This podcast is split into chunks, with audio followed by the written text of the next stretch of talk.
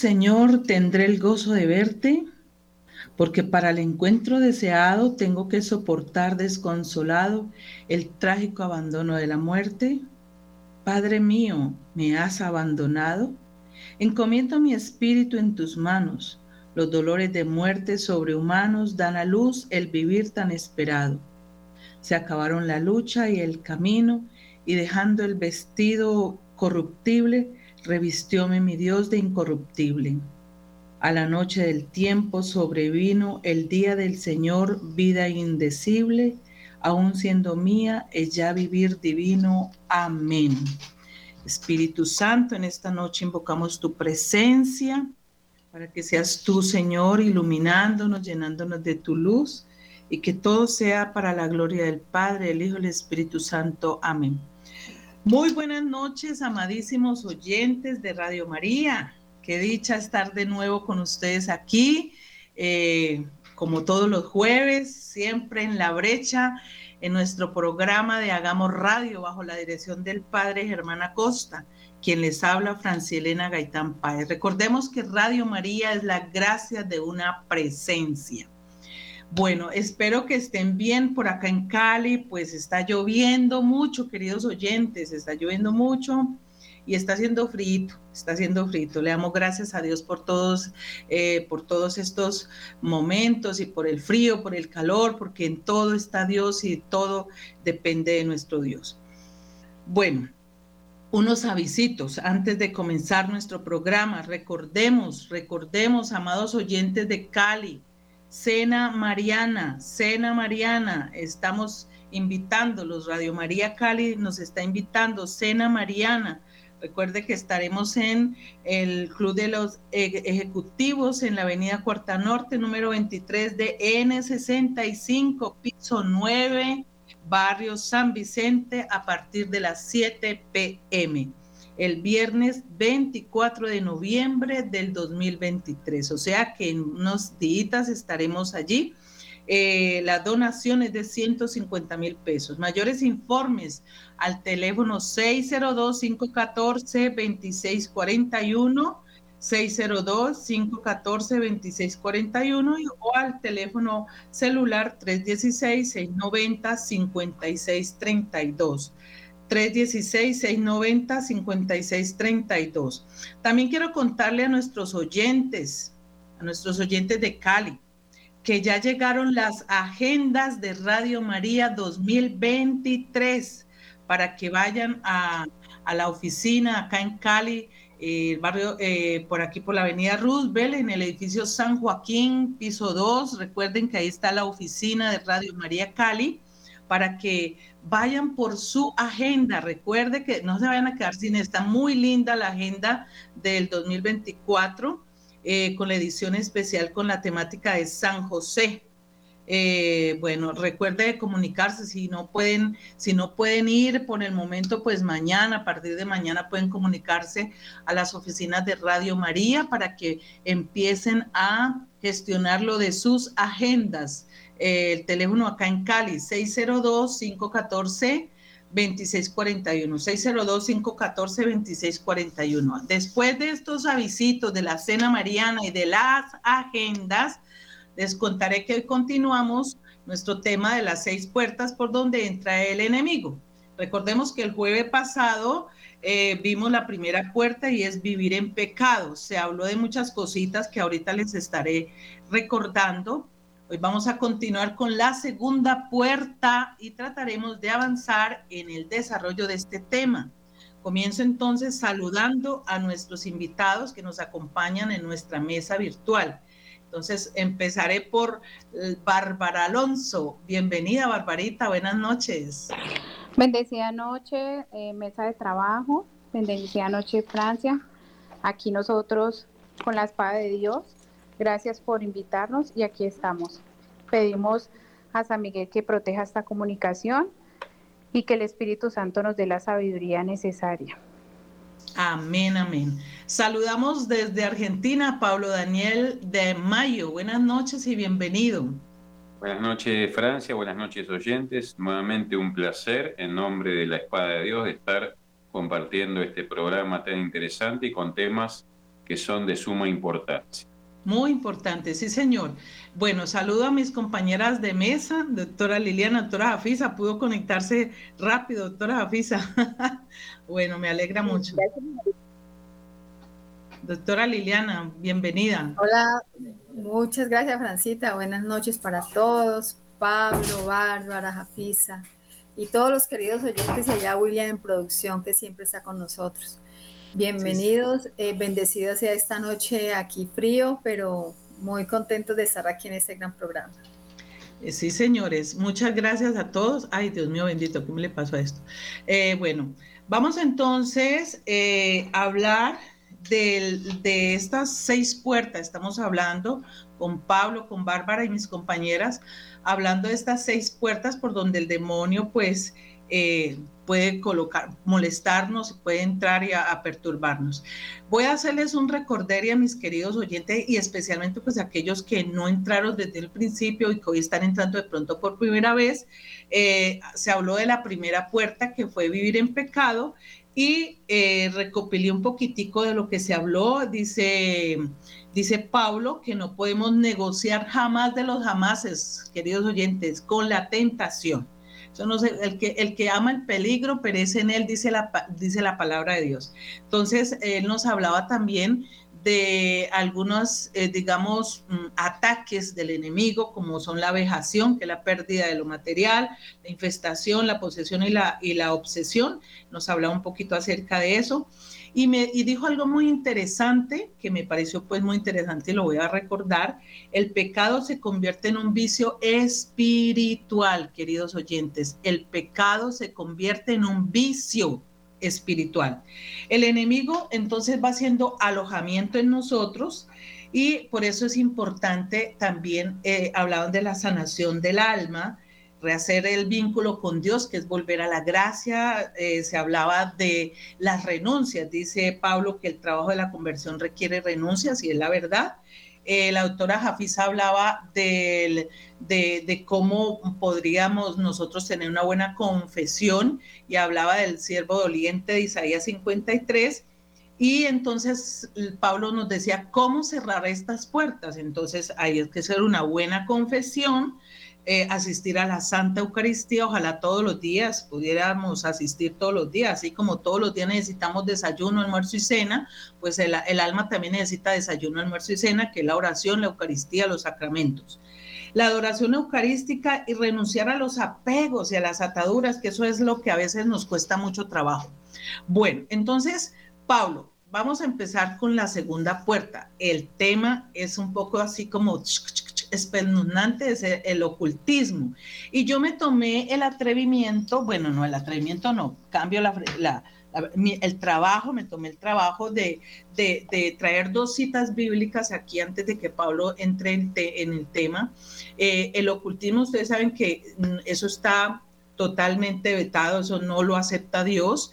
en la Biblia encontramos varios textos que nos advierten eh, claramente eh, eh, sobre el ocultismo. Y entonces tomé una cita del Antiguo y otra del Nuevo. Voy a leerles Deuteronomio 18 del 10 al 12. Deuteronomio 18 del 10 al 12. Eh, dice, que no haya en medio de ti nadie que haga pasar a su hijo o a su hija por el fuego, que nadie practique encantamientos o consulte a los astros, que no hayan brujos ni hechiceros, que no se haya a nadie que se dediquen a supersticiones o, oculte los o consulte los espíritus, que no se haya ningún adivino o quien pregunte a los muertos, porque Yahvé aborrece a los que se dedican a esto y los expulsa delante de ti a causa de estas abominaciones. Palabra de Dios, te alabamos Señor. Esto está en el Antiguo Testamento y les he traído también una del Nuevo Testamento en el libro de los Hechos de los Apóstoles, capítulo 19, versos 18 al 20. Muchos de los que habían aceptado la fe venían a confesar y exponer todo lo que antes habían hecho no pocos de los que habían practicado la magia hicieron un montón de con sus libros y los quemaron delante de todos. calculando el precio de los libros, se estimó en, una, en unos 50 mil monedas de plata. De esta forma, la palabra de Dios manifestaba su poder y se extendía y se robustecía. Eso fue cuando Pablo estuvo por allá predicando. Entonces, claro, les enseñó acerca de lo que hoy vamos a escuchar aquí un poco y entonces empezaron a quemar todos esos libros. Y así habría muchas, muchas otros textos que nos hablan de esto, nada del ocultismo. Entonces vamos, Pablo, eh, eh, con esta segunda puerta, por favor. Bueno, muchas gracias, Francia. Como bien dijimos, la primera puerta era vivir en pecado. Imaginemos que si el abandono de la vida, de la vida cristiana, el abandono de los sacramentos, no estar en gracia santificante con Dios implica una desprotección contra el ataque preternatural de los demonios, el vínculo eh, con el ocultismo realizará en cada una de las personas una invocación implícita o expresa de los espíritus malignos, creando de esta manera un vínculo maléfico que se vuelve totalmente insidioso más allá de que las consecuencias por ahí se den muchos años después. Y bien como vos dijiste, eh, estos dos textos que trajiste, que son muy importantes, la Biblia toma a lo que es, digamos, ese tipo de idolatría o de ocultismo como un adulterio espiritual. Por eso Dios es, este, es muy eh, exacto en esto, porque lo, lo que nos quiere decir que esas prácticas alejan a la persona, alejan al alma del Dios verdadero para ser un ídolo o un culto de dioses falsos, ¿no? Y esto arranca, o sea, el vínculo con el ocultismo arranca inefablemente con todo lo que es la superstición. A la persona le encanta todo lo que es supersticioso y esto ocurre cuando no hay una verdadera fe no hay un catecismo en donde se forme a la persona con todo este tipo de, cosas que son eh, insidiosas. Entonces entra el demonio, como es muy astuto, como ya vimos, entra a tentar con este tipo de prácticas ocultistas, oscurantistas o de esoterismo, si también se quiere, y lo que generan en, la persona es como una atadura, ¿no? En, o en una dirección determinada, que es el querer saber o el querer averiguar más allá de lo que la divina providencia tiene preparado para cada uno de nosotros.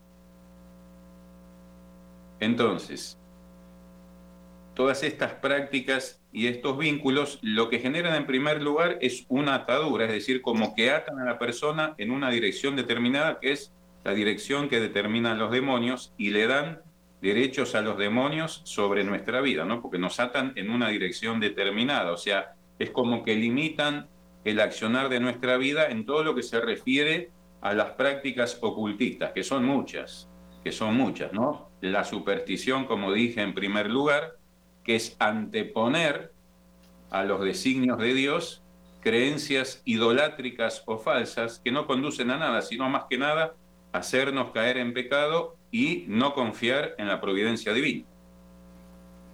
Grave, grave porque eso de verdad nos lleva a desconfiar.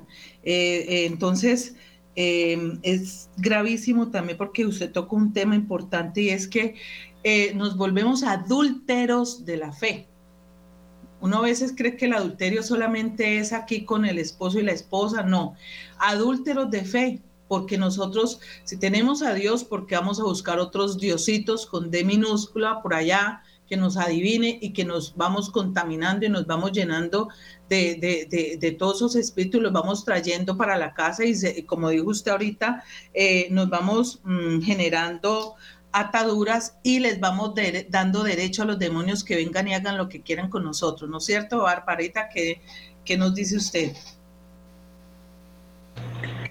Sí, la, la verdad es que eh, uno encuentra normalmente em, que las personas siempre tienen ese deseo por conocer lo que va a pasar o conocer lo que ha pasado, ¿no? Entonces yo creo que en esa ansiedad de conocer, porque a mí me toca a varias personas donde me dicen, eh, siempre centramos que Dios está primero, pero al final de, la oración o de lo que estamos haciendo, eh, dice, usted me podría decir si yo, no sé, si voy a volver con mi novio, si mi esposo está haciendo algo, y eso está totalmente prohibido para los hijos de Dios. O sea, las personas que servimos a Dios no podemos convertirnos en la bola mágica, ni en, los ni en las personas que prediquemos el futuro, o que también en el pasado demos un concepto sobre eso. Entonces, eh, es, hay, hay que empezar por esa primera catequización, con lo que dijo Pablo. Confiar en la voluntad divina de nuestro Padre. Hay una cosa muy, y eso le quiero preguntar a la doctora, es que el ser humano es demasiado curioso. O sea, uno siempre está queriendo saber lo que pasó o lo que va a pasar. ¿Sí? porque eso sea falta de fe, falta de conocimiento, o sea, son un poco de cosas que eso lo va, eh, o sea, lo va formando y, nos vamos volviendo seres muy curiosos, o sea, una curiosidad malsana que nos lleva al pecado y también, obviamente, abrimos puertas para que se nos entren todos esos, esos secuaces a, a, a nuestra vida y a nos perturbarnos, ¿no? Doctora Liliana, doctora Jafisa.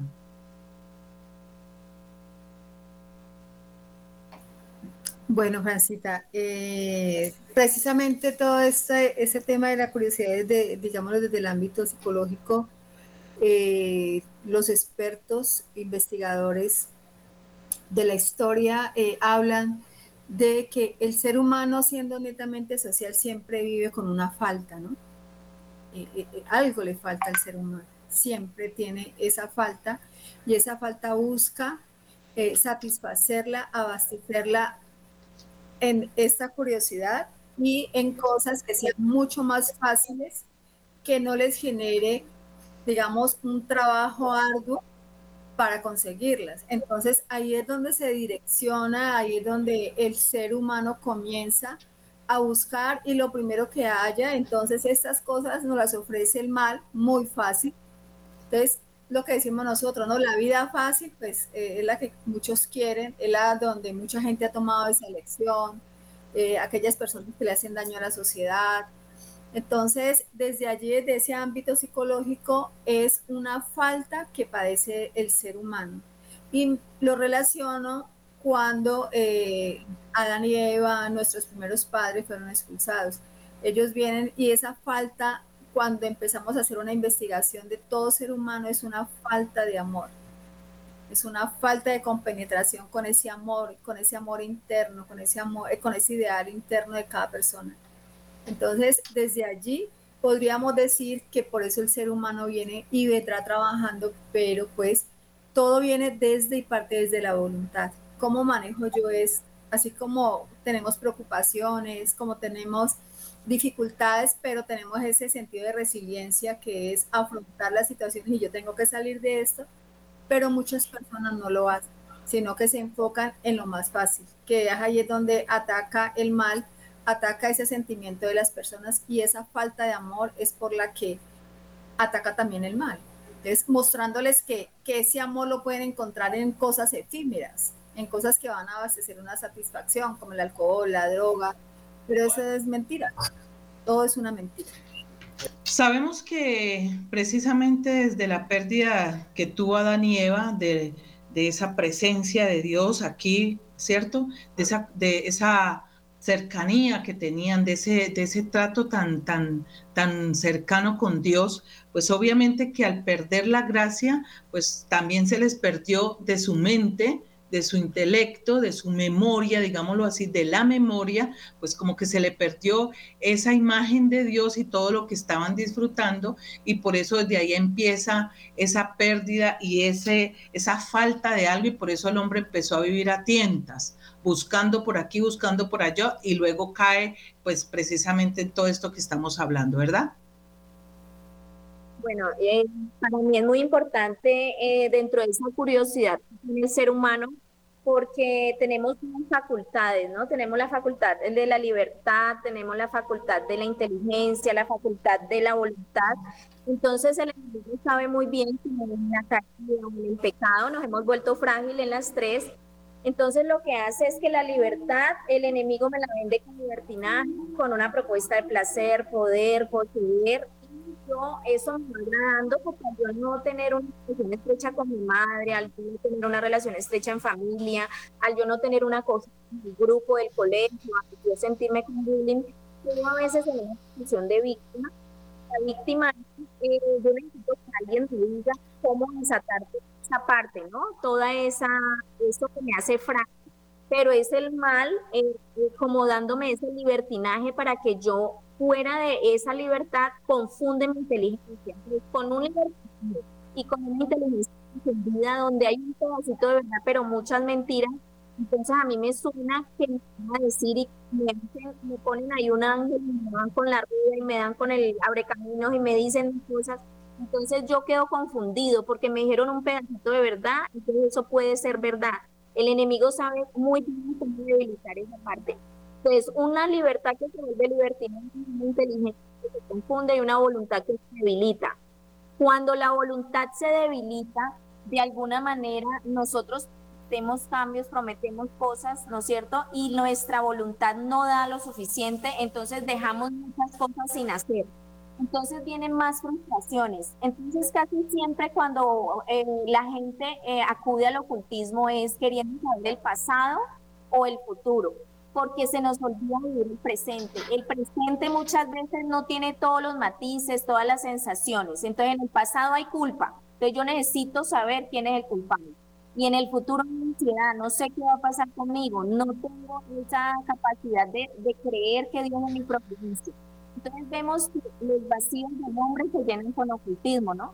Si yo no he perdonado, si no sé qué ha pasado, si no conozco mi historia, que alguien me la diga, pago por el ocultismo que me mi pasado. Si yo tengo mis, proyectos, no sé a dónde voy, que me digan mi futuro. Y mientras tanto me pierdo en el presente. Entonces es el trabajo, yo le llamo de estar aquí y ahora, en el cronos de, de humano y en el kairos de Dios cuando yo tengo un plano, eh, mi curiosidad me basta para saber que aquí estoy haciendo la voluntad de Dios. ¿Sí? Ok, bueno, Pablo, continuemos entonces aquí con este tema tan, eh, tan como un poquito complejo. Sí, es para hablar mucho tiempo de esto. Bueno, eh, el tema es el siguiente, el hecho de que la práctica ocultista, que ahora las voy a nombrar cuáles son, no implique una invocación expresa a un demonio, ¿no? o sea, al vincularme con el, ocultismo, esto no significa que la puerta no se abra, porque toda práctica ocultista funciona objetivamente, más allá de que subjetivamente la persona que la realiza no sabe lo que está haciendo. Por eso cuando se hacen las oraciones de abjuración al ocultismo, que hay varias, generalmente el Espíritu Santo revela a la persona atribulada todas las prácticas idolátricas que fue haciendo a lo largo de su vida, que por ahí la persona eh, no recuerda, ¿no?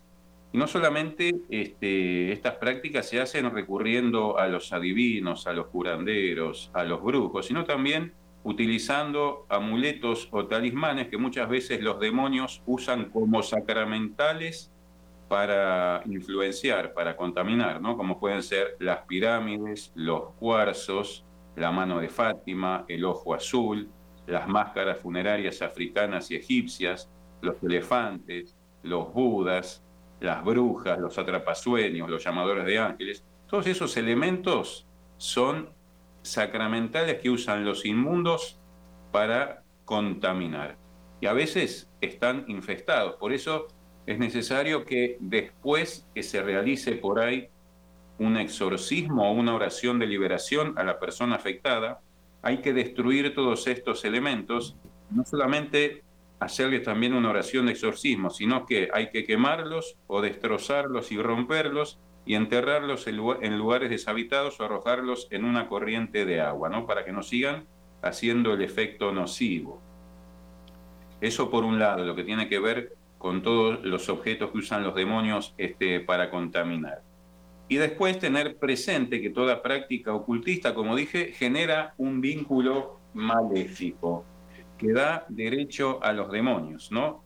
Te pongo un ejemplo. Por ejemplo, cuando una persona va a tirarse las cartas, lo que es la cartomancia o el tarot, con el objeto de averiguar qué es lo que va a ser de su vida.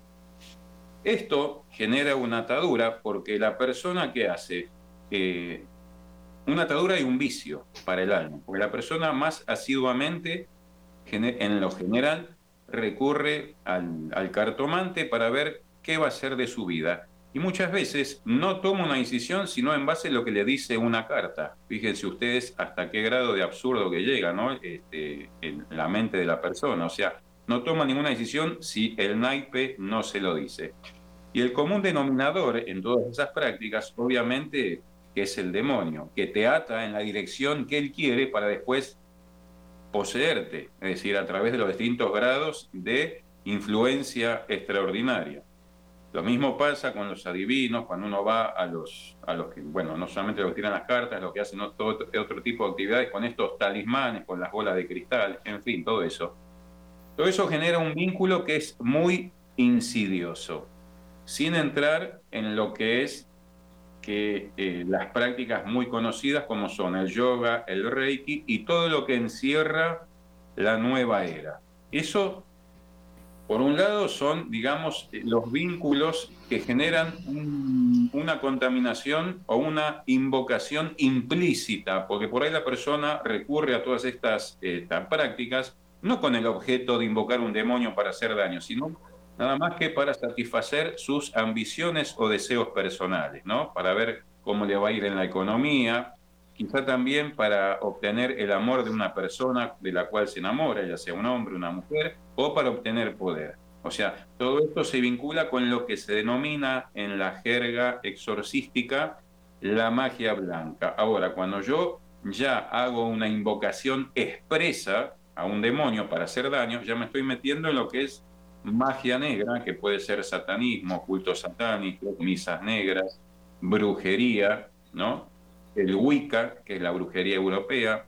Eso, eso es eh, diferente entre qué tipo de, cuál es el objetivo por el cual yo me vinculo a la práctica ocultista. Y en base a ese tipo de, digamos, de práctica está el grado de contaminación que me puede pasar.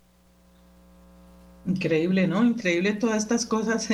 Eh, o sea que esto, o sea, es una cosa muy amplia eh, y a veces uno ni sabe en lo que se está metiendo. La curiosidad lo lleva uno y no se sabe ni en lo que se está metiendo y qué peligros eh, está adquiriendo, doctora Liliana.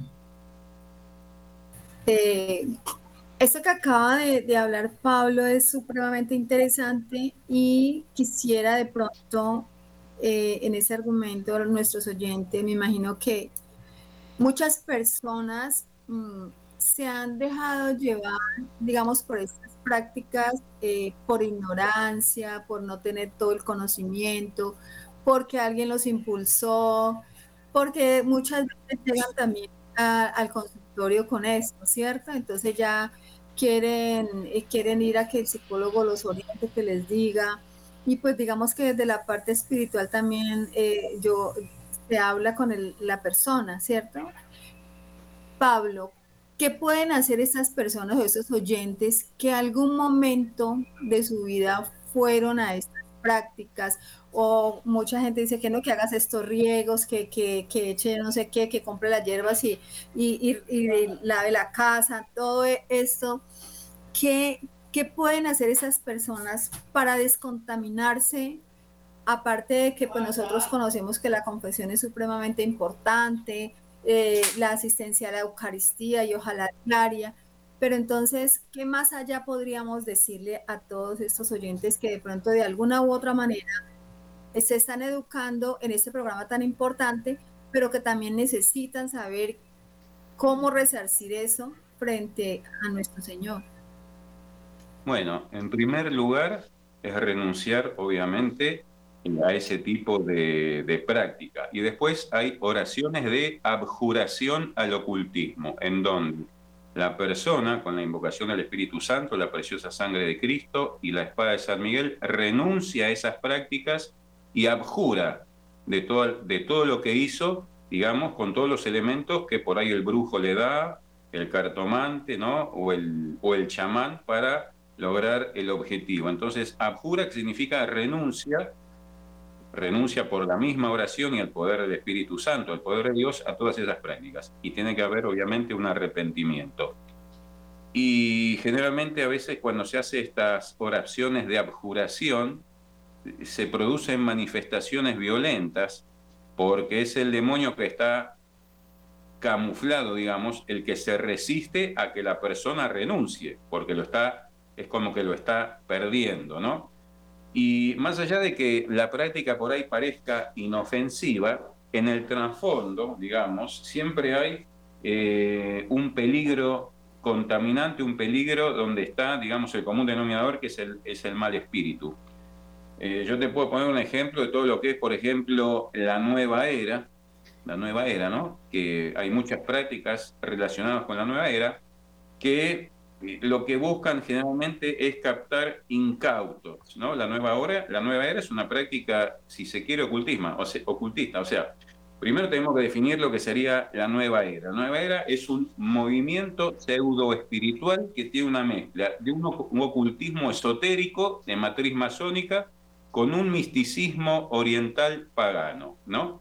Y tiene, eh, bueno, los orígenes datan del año 1875 con la Fundación Teosófica, donde eran todos espiritistas vinculados a este misticismo oriental, que manifestaban haber recibido las enseñanzas de seres espirituales especiales o maestros ascendidos, ¿no? con el objetivo de instaurar, de instaurar un nuevo orden mundial anticristiano. Y vos fíjate cómo funciona esto, ¿no? Como para captar a los incautos o a los que están por ahí indecisos, aceptan todas las religiones como buenas y como válidas. Ahí se genera lo que es un sincretismo religioso, ¿no? Aceptándolas a todas para después destruirlas, especialmente la católica. E incluso utilizan terminología bíblica justamente para captar a los católicos incautos, pero con el paso del tiempo lo que hacen es primero negar a la iglesia, después negar a Cristo, al que tratan como un profeta, como ser Mahoma, Confucio, Lao Tse, y después finalmente negar a Dios y toda idea religiosa para acabar con todas. Es así como funciona.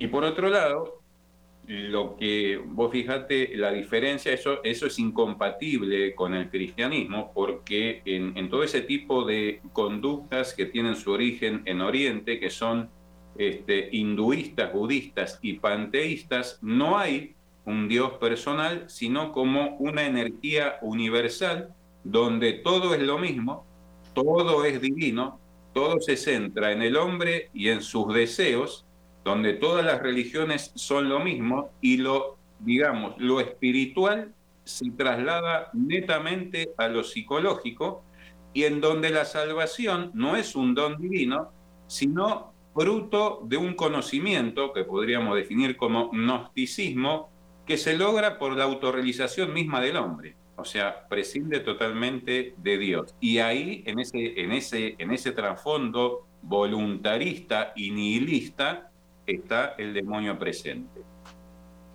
Increíble todo esto y me llamó mucho la atención sobre la nueva era que dices que la matriz es la masonería, o sea, tiene una matriz masónica. es, una mezcla de un ocultismo esotérico de matriz masónica con un misticismo pagano oriental, o sea, mezcla de dos corrientes, porque ahí tenés de todo, tenés de todo, o sea, dentro de la nueva está el reiki, la yoga, la sofrología, el control mental da Silva, ¿no? los viajes astrales, todo ese tipo de cosas. Eh, y todo eso es engañoso y es contaminante. Eh, yo no te puedo imaginar, eh, o sea, no te puedes imaginar las personas que hemos tenido con el padre Mancuso que terminaron poseídas por la práctica de Reiki y aún por la práctica de yoga, porque lo peligroso de esto es que en muchos ambientes cristianos se hacen estas prácticas, incluso en parroquias. Yo he visto parroquias donde se hacen cursos de Reiki, donde se practica yoga, ¿no?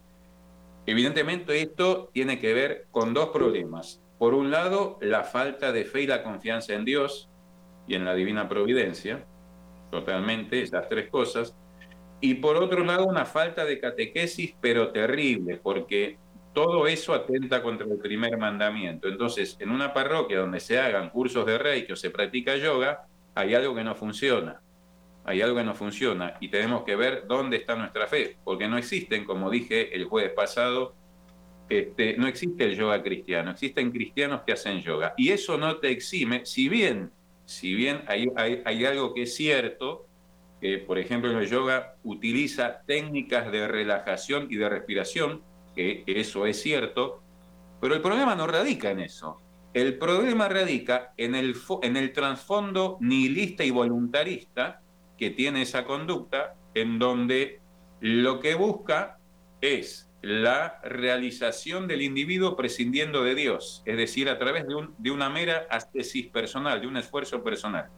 Y sobre todo en el yoga, hay un yoga que se denomina el yoga kundalini, que es que lo que busca es la salvación, la salvación del alma a través de la fuerza de la serpiente. Vos fíjate cómo funciona esto.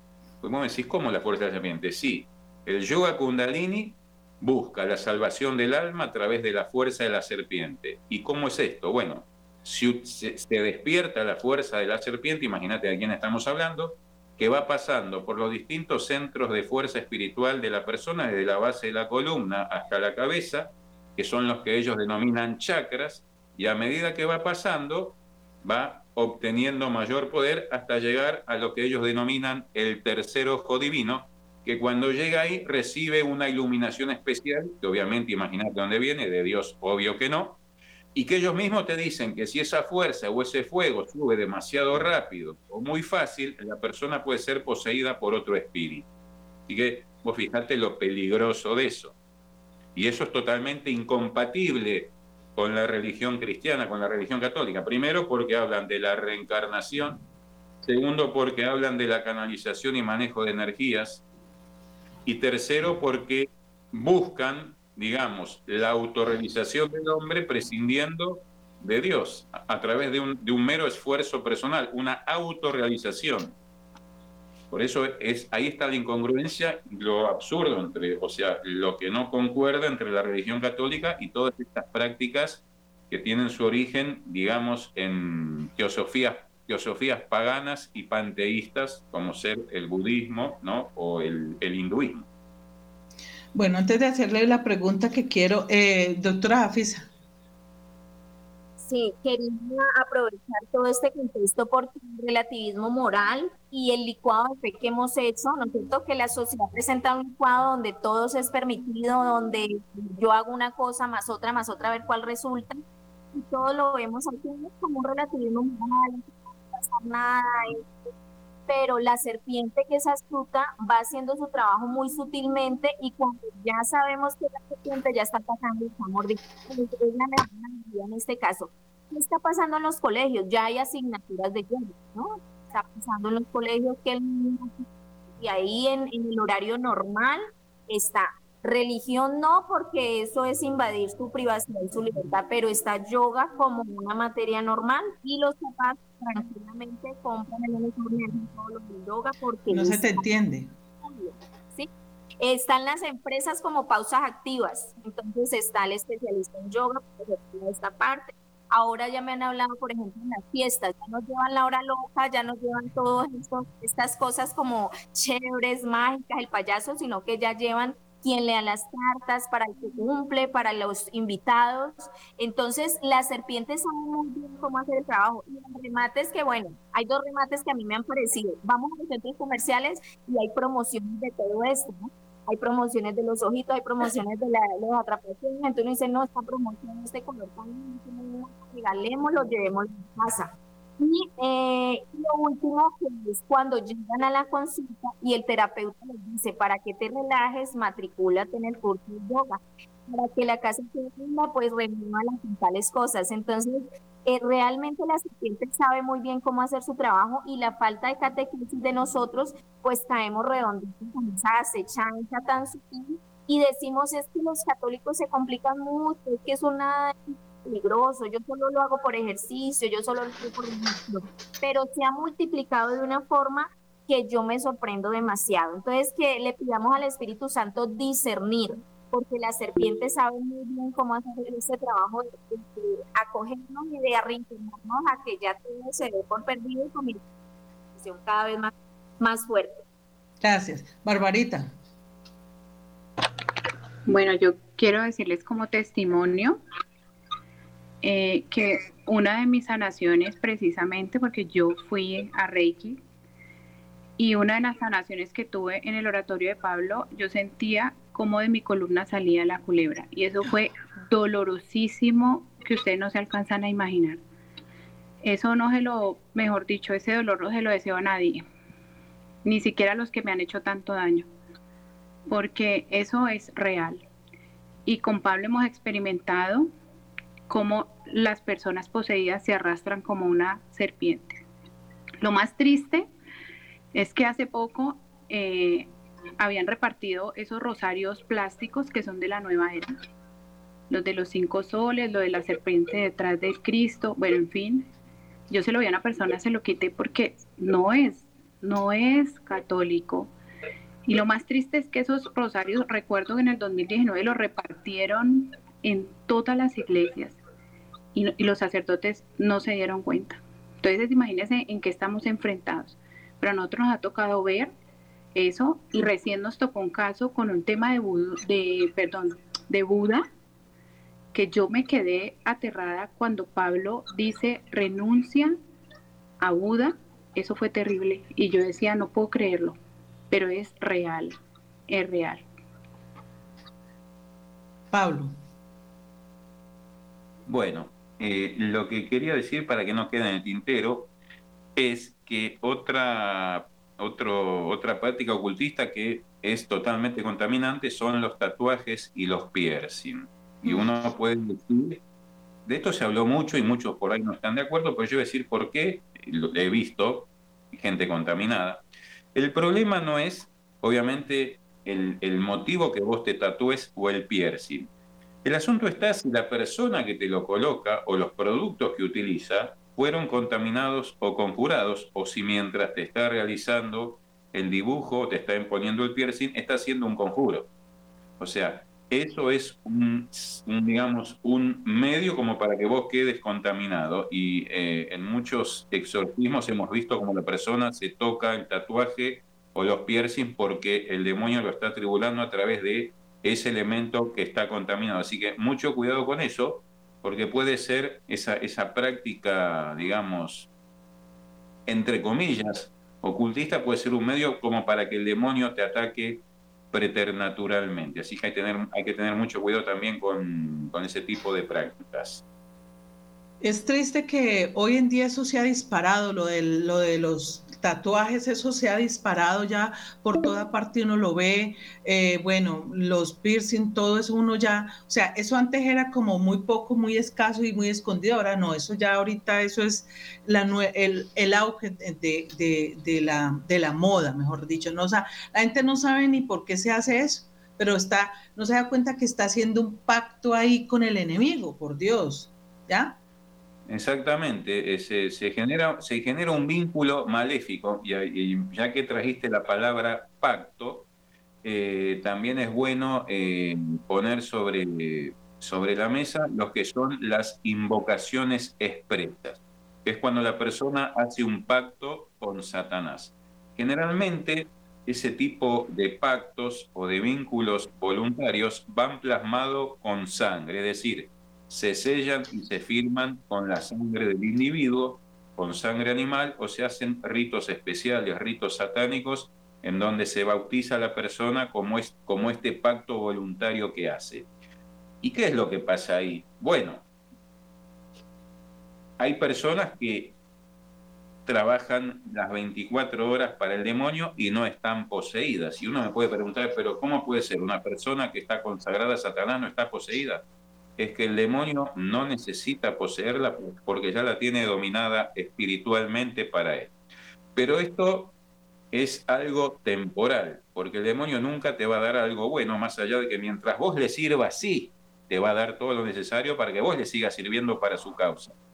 Cuando el demonio ve que su súbdito ya no le va a servir, ahí sí termina poseyéndolo e incluso puede llegar a matarlo. como ya ha habido varios casos.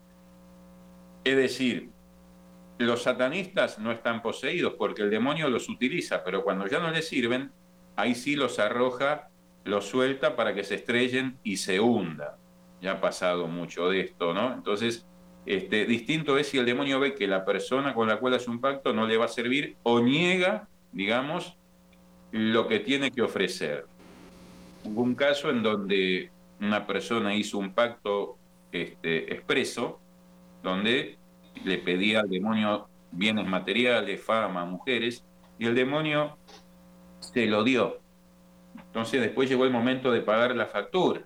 Pero ¿qué pasa? Claro, el demonio pide sangre y la persona dijo, no, ah, no, yo esto no lo hago. Bueno, lo terminó poseyendo y hubo que hacerle una larga serie de exorcismos para poder liberarlo. Porque yo te puedo asegurar que el demonio siempre busca cobrar la factura, porque esto funciona así. Esto no es gratis.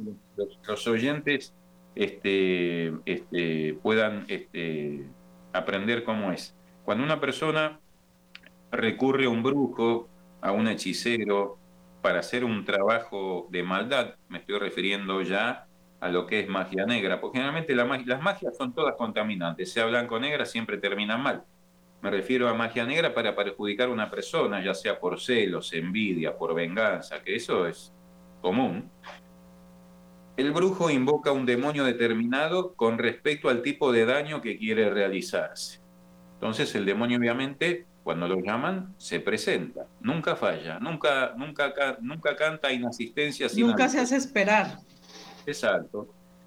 Entonces, obviamente se hace el conjuro utilizando digamos, pertenencias de la persona, rituales, música, drogas, plantas, lo que sea. Hay un montón de cosas que utilizan para hacer un conjuro y se hace el maleficio.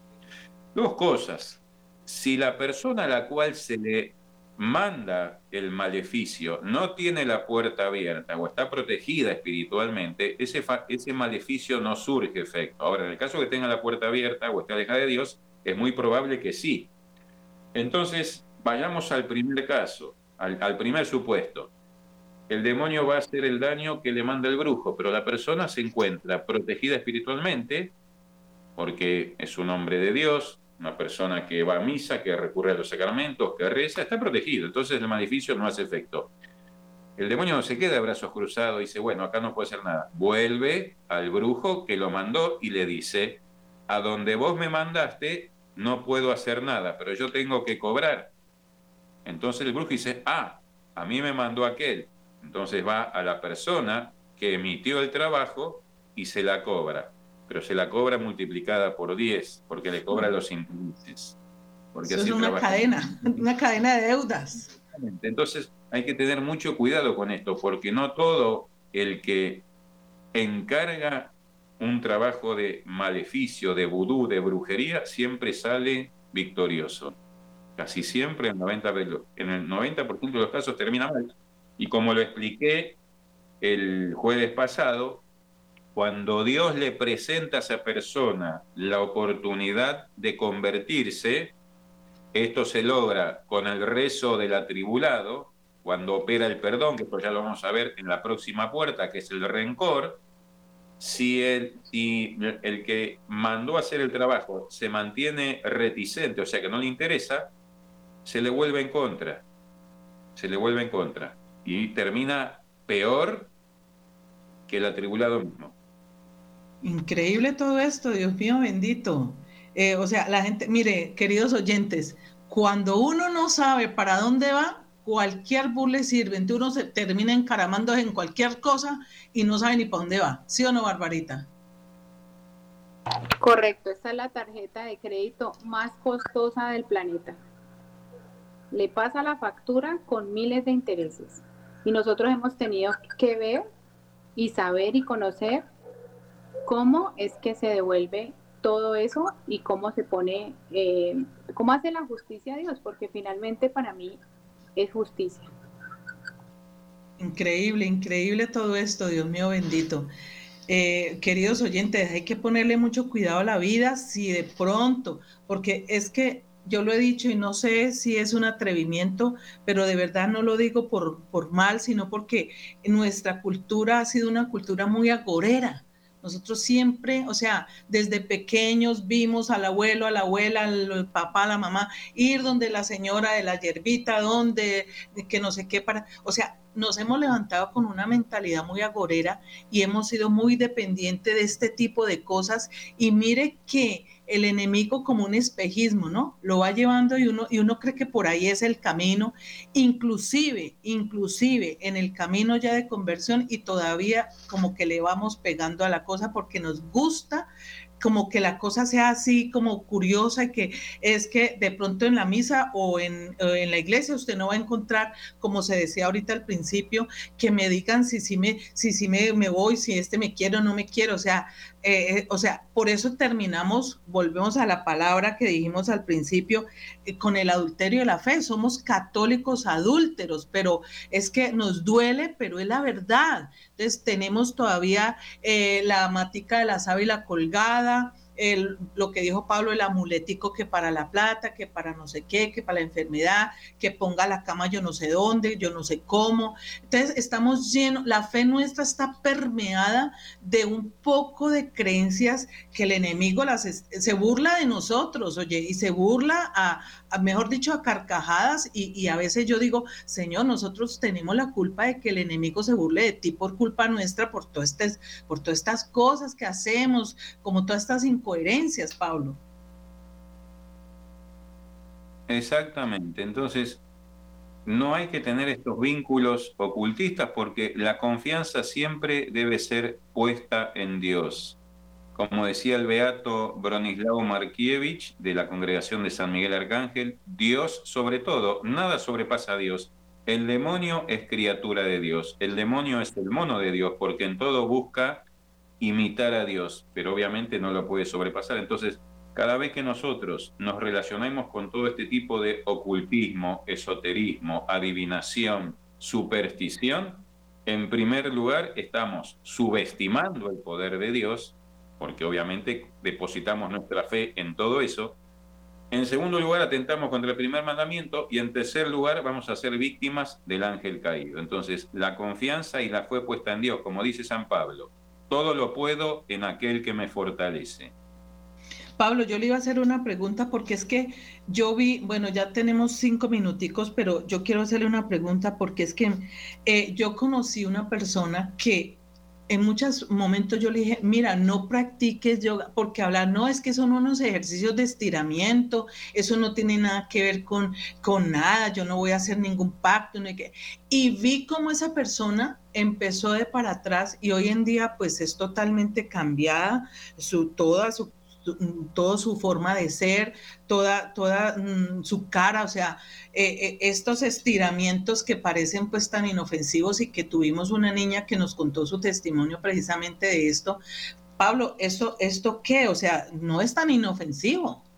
No, por supuesto que no. O sea, como expliqué el caso el jueves pasado, esta familia que donde había una persona que participó, digamos, este, pasivamente del juego de la Copa, o sea, estaba en el ambiente donde se realizó, él no jugó, pero fue el que, se, el que pagó los platos rotos fue, porque fue el que tuvo la casa infestada durante muchos años y él no había participado. Acá es exactamente lo mismo. Si bien el yoga utiliza técnicas de respiración y de relajación, la postura que yo adopto para realizar esas técnicas son invocaciones implícitas a las deidades paganas. Y ahí está. Queridos oyentes, el yoga son invocaciones a esas deidades que estamos llamando para que vengan y nos posean y bueno, después ¿quién, lo, quién los desaloja? Dios mío, empiezan los ayes. Ojo con eso, queridos oyentes. Bueno, Pablo, tenemos ya cuatro minuticos, por favor, para que nos haga eh, para todos los oyentes una pequeña oración así como de, de, renuncia o algo así, que el Espíritu Santo y San Miguel lo iluminen. Muy bien, vamos a hacer la oración que hacemos siempre, eh, finalizando con la oración a la espada de Dios en latín, esa oración, como fue dictada por San Miguel, es una oración que tiene poder exorcístico sobre todo este tipo de prácticas ocultistas. nomini Patris et Filii et Spiritus Sancti. Amen. Pater noster qui es in celi sanctificetur nomen tuum, adveniat regnum tuum, fiat voluntas tua sicut in cielo et in terra. Panem nostrem quotidianum da nobis odie, dimite nobis debita nostra, sicut et nos dimitimus debitorimus nostrum, et ne nos inducas en tentaciones e liberanos a malo. Amén. Ave María, gratia plena, Dominus tecum, benedicta tu in mulieribus e benedictus fructus ventris tuis, Iesus. Santa María Mater Dei, ora pro nobis peccatoribus, nun et in ore mortis nostre. Amén. Gloria Patris et Filii et Spiritus Sancti, sicut in principio, nun et semper et in saecula saeculorum. Amén. Sante Micaele Arcangele, defendenos in prelio, contra nequitiam et insidias, diaboli esto presidium imperetili Deus supplices deprecamus, tuque princeps militia celestis, satanan aliosque spiritus malignos, qui et perditionem animarum, pervagantum in mundo, divina virtutem in infernum detrude. Amen. Gladius Dei virtutem, inis spiritus divinus, fermin spiritu Dei, transgreditur, purificat, puriter lavit, quatenus perfidus hostis, Mici fortitudo fliorum Dei, sunt stabat Dominus. Espada de Dios, fuerza de Dios, fuego del Espíritu Santo, acero divino hecho con el aliento de Dios. Atraviesa, purifica, limpia, lava, expulsa al pérfido enemigo. Danos la fortaleza de los hijos de Dios y ponnos de pie delante del Señor. Amén. ¿Quién como Dios? Nadie, como... Dios. Bueno, muchas gracias, eh, queridos oyentes. Pues, eh, si Dios lo permite, estaremos eh, dentro de ocho días aquí con la tercera puerta, porque mire, pues que aunque uno quisiera avanzar, es imposible. El tema de hoy estuvo supremamente interesante, de mucho aprendizaje. Quiero agradecerte, Pablo, eh, por conectarte con nosotros y por eh, participar y por mm, acompañarnos y sobre todo por compartir con nosotros todas estas enseñanzas de tu experiencia. Para mí es un placer poder compartir con todos ustedes y con los oyentes este, este tema de exorcística y bueno, eh, más allá de todo, como dije, la confianza siempre puesta en el Señor. Gracias. A Barbarita, muchísimas gracias también. Eh, a mis compañeras de mesa, doctora Afisa, doctora Liliana, muchísimas gracias. Entonces, con la ayuda de Dios estaremos aquí el próximo jueves. Listo. A, William, muchísimas gracias allá en Máster y bueno, Dios los bendiga a todos, que tengan una santa noche. Chao, chao, Dios los guarde.